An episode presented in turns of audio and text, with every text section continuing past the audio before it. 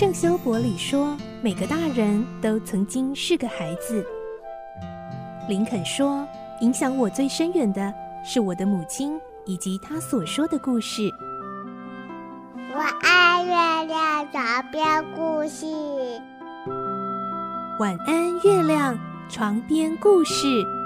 小青姐姐邀请每一位大孩子、小孩子一起听故事，不管多忙，也要和你一起听故事。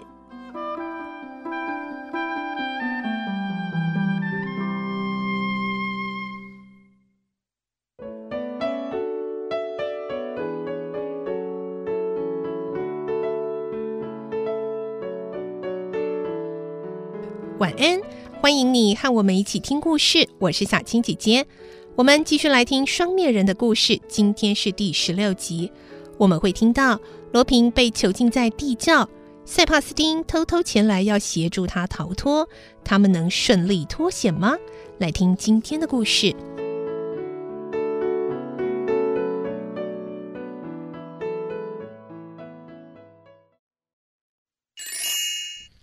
双面人十六集：地下坟墓的遗迹。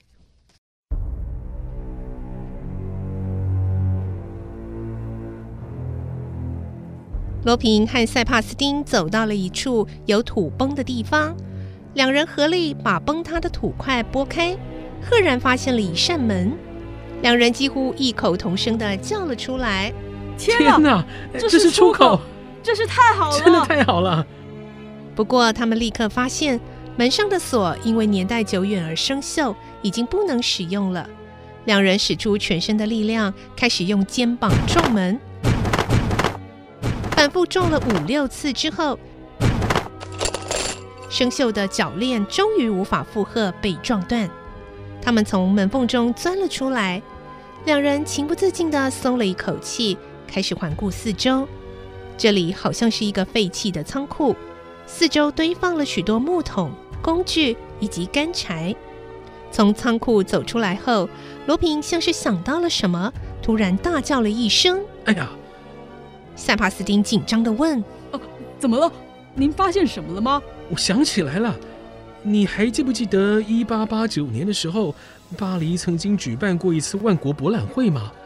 呃，当时啊，除了埃菲尔铁塔是观光客参观的重心之外，还有一个地方相当出名，那就是位于游乐区地下的地道。传说这些地道是罗马时代受到迫害的基督徒为了避难而挖掘的。后来的人呢，把这些地道开辟为观光圣地。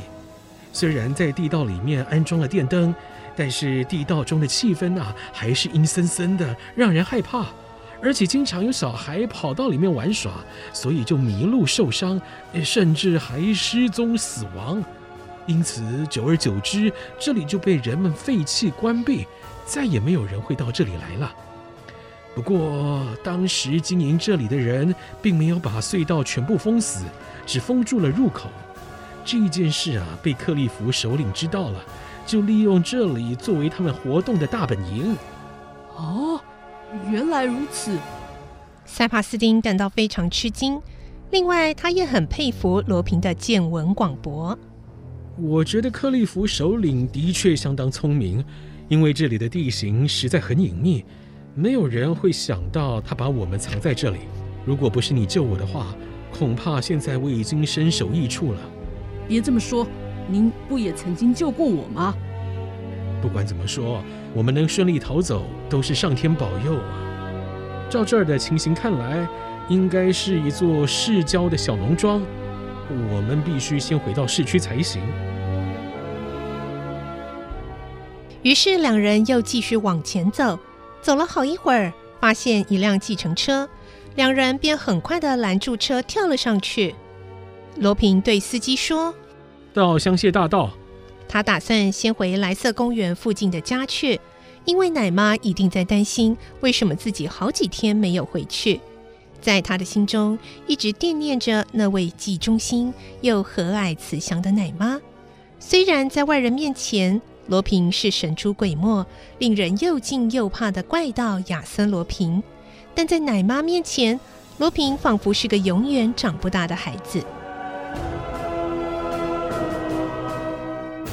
这时，罗平好像突然想起什么似的，对身旁的塞帕斯丁说：“啊，对了，差点忘了，你再也不能回到克利夫去了。如果他们发现你背叛的话，一定不会放过你。”这，我知道。那么之后你打算怎么办呢？有没有地方可以躲一阵子呢？嗯，我想到我祖母家去，他老人家住在一个叫做耶塔鲁的小村子里。自从我父母亲去世之后，他照顾我一阵子。他一向非常疼爱我。我希望您也能跟我一起去那里住。那里相当偏僻，绝对不会被别人发现。而且，如果我祖母知道您是我的救命恩人，她一定会好好招待您的。听了塞帕斯丁的话，罗平非常感动，但他还是板起脸孔来教训塞帕斯丁。哎。为什么你不和祖母住在一起，而要一个人出来闯荡呢？如果啊，你肯好好念书，过正常生活的话，说不定现在也是很有学问的人呢。是的，我知道那些人不是好人，可是当我没有钱花的时候，他们就会拿钱给我。就这样，渐渐的，我就和他们在一起了。哎，你明明知道这是不对的。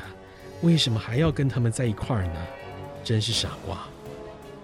听到这儿，塞帕斯丁默默的垂下了头，神情显得很沮丧。罗平觉得自己的口气可能太严厉了，就转移话题问：“你的祖母一个人住在那里吗？”“是的，我祖父很早之前就去世了，所以他一个人住在祖父留下来的大房子里。由于祖父遗留下来财产不少，因此……”他的生活还算过得去，那么你应该要常常去照顾他，去陪伴他才对啊。我知道了，我会的。嗯，好吧，那么今天我先回家，明天我会找时间去看你们。罗平拍了拍他的肩膀说：“其实你的心地很善良，不是个坏人，只不过交到了一些坏朋友。哎，快点啊，跟那些不三不四的家伙脱离关系吧。”是的，我知道了。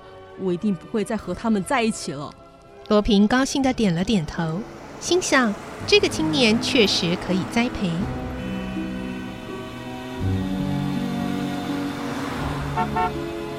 这时，远远的已经看到了凯旋门高高的耸立着。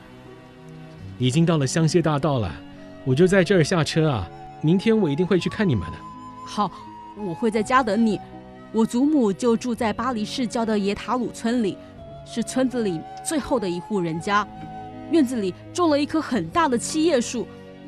您只要顺着村中的小路一直往下走，快到尽头的时候就能看到了。好，我知道了，明天我一定会去。罗平又拍了拍塞帕斯丁的肩膀，然后下车了。塞帕斯丁乘坐的计程车很快的消失在黑暗中。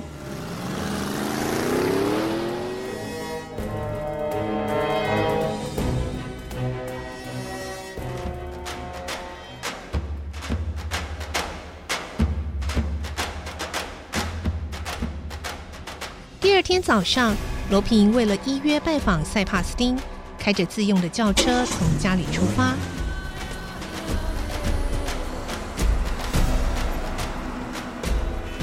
耶塔鲁是距巴黎市区约十五公里的一个小农村。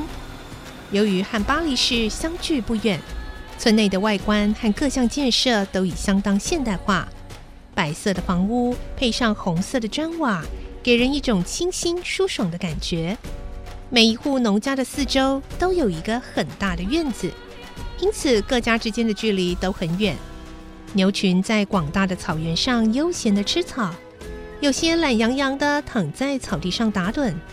初夏的阳光耀眼地照耀着，呈现出一幕悠闲的农村景象。顺着村中唯一的一条路，罗平慢慢地开着车子。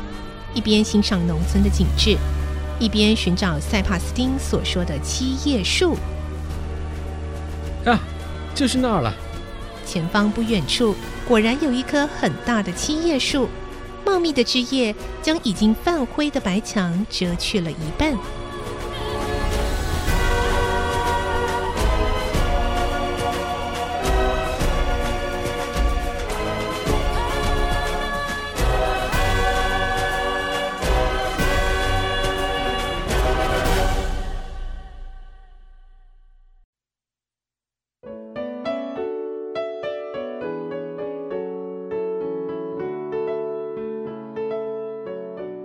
今天的故事就先听到这里了，下个星期再来听双面人的故事。